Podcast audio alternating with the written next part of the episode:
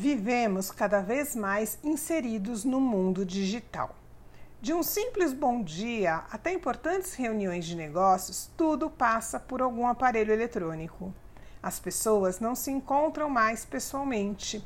Não há mais o olho no olho, o contato físico tão vital para a nossa sobrevivência. Muitos estudos já foram realizados acerca da importância do toque e da necessidade de afeto real para o homem e também para os animais. Você está o tempo todo conectado a aparelhos como se disso, depender, como se disso dependesse a sua vida? Há quanto tempo não encontra gente de verdade, de carne e osso? A melhor rede social ainda é e sempre será uma roda de amigos. Saia do seu mundo isolado, contate as pessoas que são importantes para você, marque encontros, abrace, beije e deixe-se ser tocado pela vida.